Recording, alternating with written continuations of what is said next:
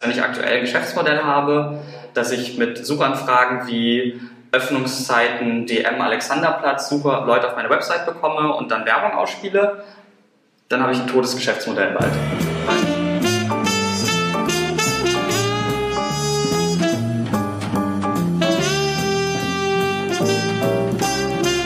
Malte, wir haben jetzt äh, schon über das Thema Mobile gesprochen und wenn man über Mobile spricht, dann kommt man ja um die Sprachsuche und so mobile Assistenten eigentlich gar nicht äh, drumherum. Ähm, Sprachsuche, wie relevant ist das eigentlich jetzt schon? Ähm, ist das greifbar, in greifbarer Nähe oder ist das ein Thema, was erst in fünf Jahren spannend wird?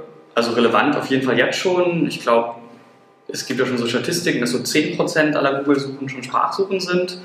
Und Gartner und noch jemand anders haben gerade so Predictions gemacht, dass im Jahr 2020 die Hälfte aller Suchen Sprachsuchen werden, sein werden und ein Drittel aller Suchen werden Suchen sein an Geräten, die keinen Monitor haben kein, kein Display.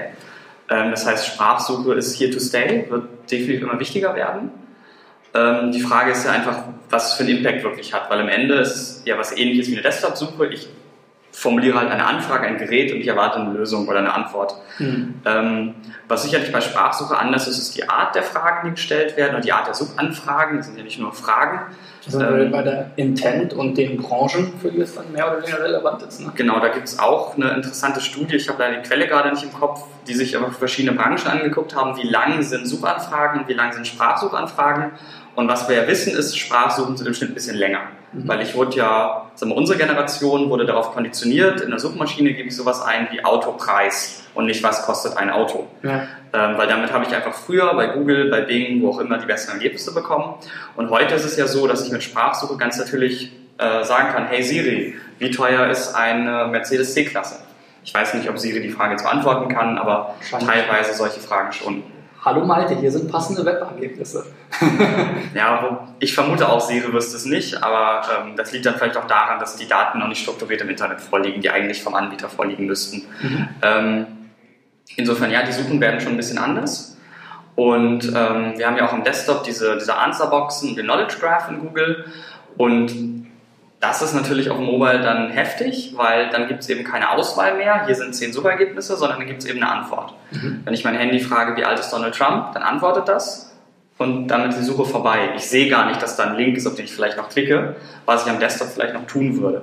Das heißt, für so einfach zu befriedigende Informational Suchanfragen ist es ein Winner-Takes-All-Market, wo wahrscheinlich auch gar kein Traffic mehr fließt. Das heißt, wenn ich aktuell ein Geschäftsmodell habe, dass ich mit Suchanfragen wie Öffnungszeiten, DM, Alexanderplatz, super Leute auf meine Website bekomme und dann Werbung ausspiele, dann habe ich ein totes Geschäftsmodell bald. Weil das wird sich durch, durch äh, spätestens durch Sprachsuche komplett erledigt haben und auch jetzt schon durch Answerbox, Knowledge Graph und so weiter natürlich auf dem absteigenden Ast sein. Ähm, spannend wird es nochmal im E-Commerce, weil ähm, Sprachsuche könnte ja irgendwann genau wie Desktop-Suche mit so einer Art AdWords ausgestattet werden. Ich denke, wir sind noch weit weg davon, weil am Anfang äh, es ist jetzt allen Suchmaschinenbetreibern wichtig, die beste Experience zu liefern, genau wie am Desktop. Man muss sich erstmal etablieren und dann, wenn man Standard ist, der nicht mehr wegzudenken ist, ähm, dann fängt man an zu monetarisieren, ne, wenn man so einen Login-Effekt hat. Mhm. Ähm, spannend ist sicherlich auch nochmal in dem Bereich das Thema äh, autonomes Fahren, weil der Grund, warum äh, Google und Facebook äh, investieren in autonomes Fahren, ist ja nicht, dass sie das Thema interessant finden, sondern dadurch haben Menschen auf einmal ein oder zwei Stunden mehr Zeit am Tag und sind aber eingeschlossen und können nicht weg. Das heißt, äh, auch da werden sich die Internetgiganten ja betteln, wer diese zusätzliche Zeit bekommt, weil das ist einer der wenigen Bereiche, wo man in den USA im Internet jetzt noch signifikant wachsen kann. Mhm. Denn wenn jeder von uns auf einmal zwei Stunden mehr im Internet verbringt, das ist unglaublich viel Zeit, wo man uns Sachen verkaufen kann, Profile über uns anlegen kann, etc. Das heißt, äh, da wird ja dann auch sehr viel Sprachsuche wahrscheinlich äh, kommen. Ich, jetzt schon ist Autofahren ja einer der eine Situation, wo ich Sprachsuchen betreibe. Ne? Ich habe ja die Hände am Lenkrad. Viele checken ja schon die E-Mails äh, beim Fahren. Ne? Genau, wobei das tatsächlich hatte ich vor Jahren schon das erste Mal das Erlebnis, dass ein Taxifahrer eine, in dem Fall eine SMS an seine Freundin äh, diktiert hat. Mhm. Ich glaube, das war so Zeiten vom iPhone 1 oder 2 und mhm. er musste halt beweisen, dass es auf seinem Android besser geht, hat auch geklappt. Mhm. Ähm, das heißt, klar, es wird immer mehr äh, kommen. Und wenn wir dann auf einmal ein paar Stunden am Tag haben, wo wir nur Sprachsuche machen oder eben nur mit Sprache interagieren, äh, das ist einfach eine, eine Realität, die kommen wird. Und als SEOs müssen wir da irgendwie noch vorbereitet sein.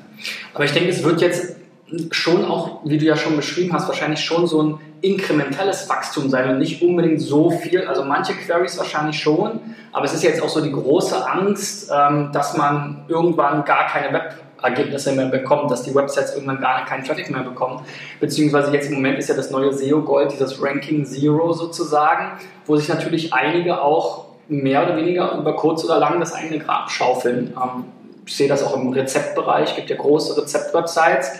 Und wenn ich jetzt einfache Sachen habe, wie backe ich einen Apfelkuchen, dann kommen da die fünf Schritte, äh, das kriege ich schön in so einer Box. Da schreien alle SEOs, yeah, wir haben es geschafft, äh, mit unserer Rezeptseite äh, so, so, eine Aufmerksamkeit zu bekommen, kriegen dann auch im Moment scheinbar über Desktop auch noch sehr viel Traffic. Ähm, aber das ist ja dann irgendwann vorbei. Genau, also was ich im Moment sehe, wenn du eine Suchanfrage hast, wo sagen wir mal die Platz 1 bis 10 aktuell 100 Klicks zusammenbekommen, wenn dann so ein Ranking Zero entsteht, das gut ist, dann gibt es insgesamt nur noch, die Zahl ist im Kopf gegriffen, nochmal 90 Klicks, also insgesamt weniger Klicks aus dem mhm. Suchergebnis raus. Aber für den, der das hat, der bekommt mehr vom Kuchen ab, als er vorher jemals hätte abbekommen können. Insofern aktuell lohnt sich das klar.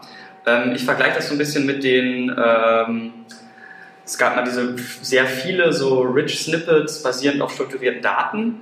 Da habe ich, haben wir mal einen Vergleich gemacht zwischen 2013 und 2016. Die Anzahl der Websites, die strukturierte Daten zur Verfügung stellt, hat sich ver mindestens fünffacht. Der Anteil der Keywords, für die du aber Rich Snippet hast, die auf strukturierten Daten basieren, ist stark zurückgegangen. Mhm. Ähm, Theorie ist, dass diese Daten eher in den Knowledge Graph gewandert sind und die One-Boxen. Mhm. Äh, wobei, das haben wir nicht überprüft, also das kann ich nicht beweisen, aber meine Theorie ist es halt. Ähm, das heißt, klar, das ist ja in jedem Bereich aktuell so. Ich muss, wenn ich Google strukturierte Daten gebe, in welcher Form auch immer, muss ich unglaublich aufpassen, was passiert. Ähm, aktuell kann ich meistens mehr Traffic abgreifen, aber denk mal an, eine, an die Flugsuche von Google. Ähm, denk mal daran, dass sie in UK zeitlang einen Kreditkartenvergleich hatten. Sie haben mal mit Immobilien gespielt, sie haben mit Ferienwohnungen äh, gespielt. Aktuell heiern sie Data Scientists von Firmen, die Pauschalreisen anbieten. Das heißt, auch da können wir uns denken, dass vielleicht bald ein Pauschalreisenportal kommt mhm. oder ein Pauschalreisenvergleich. Und ähm, da muss man super, super aufpassen. Natürlich, dass Google einem nicht das äh, ganze Geschäftsmodell weggräbt. Ja, also es war ja schon früher so. Ich glaube, äh, Ron Hillmann war das mal äh, und auch Martin Sinner bei Idealo, Ron Hillmann bei Immobilien Scout die sehr, sehr vorsichtig damit waren, dann ihre gesamten Feeds irgendwie in Google Base, Frugal oder wie das dann alles am Anfang hieß, hochzuladen, weil sie natürlich damit irgendwie ihre Datenhoheit auch verlieren. Ne? Genau, das Problem ist natürlich, dein Wettbewerb macht es dann mhm. und dann würde ich meistens eher den First-Mover-Vorteil mitnehmen, jetzt schnell sein, um mir im Hintergrund auch versuchen, Strukturen aufzubauen, dass ich das nicht mehr brauche. Also schau dir einen Chefkoch an, die äh, ja auch bei vielen mitmachen ja auch von Google direkt angegangen wurden, schon am Anfang, hey, mach doch mal strukturierte Rezeptdaten. Und äh, aber dann zum Beispiel jetzt versuchen, ein Printmagazin aufzubauen, eine sehr starke Community aufzubauen. Die haben ja eher das Problem, dass die Community schon zu stark ist und über jedes beliebige Thema schreiben will. Mhm. Sollen ja über Rezepte schreiben. Mhm. Ähm, und ich glaube, solche Sachen lohnen sich dann eher. Oder ähm, zum Beispiel Xing zum Beispiel kriegen ja auch viel Traffic aus Google und die versuchen dann aber ja so Karrierepfade nachzubilden, basierend auf ihren Daten, dass sie dir quasi sagen können, du bist jetzt, keine Ahnung, Junior Consultant und du möchtest Geschäftsführer einer Agentur sein. Das schaffen nur 3% aller Leute diesen Schritt im Laufe von 20 Jahren und das ist der Karrierepfad. Und mhm. mit solchen Dingen spielen die ja rum. Und da muss Google, man eben, Google hat ja auch gerade eine Jobsuche gestartet. Ne?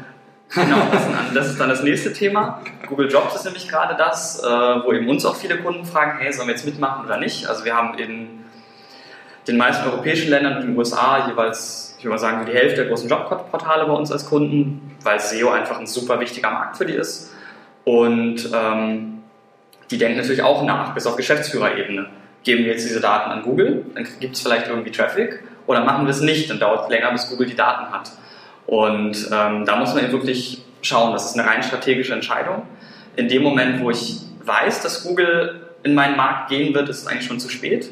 Jeder sollte sich heute fragen, kann Google in den nächsten drei Jahren in meinen Markt gehen? Und das ist in den meisten lukrativen Märkten so. Und dann muss man wirklich gucken, dass man von Suche unabhängig wird. Mhm. In Branding investieren, jetzt den SEO-Traffic benutzen, um von den Leuten E-Mail-Adressen einzusammeln, eine Connection im Facebook Messenger aufzubauen, was natürlich auch wieder so ein Ding ist, fremde Plattform.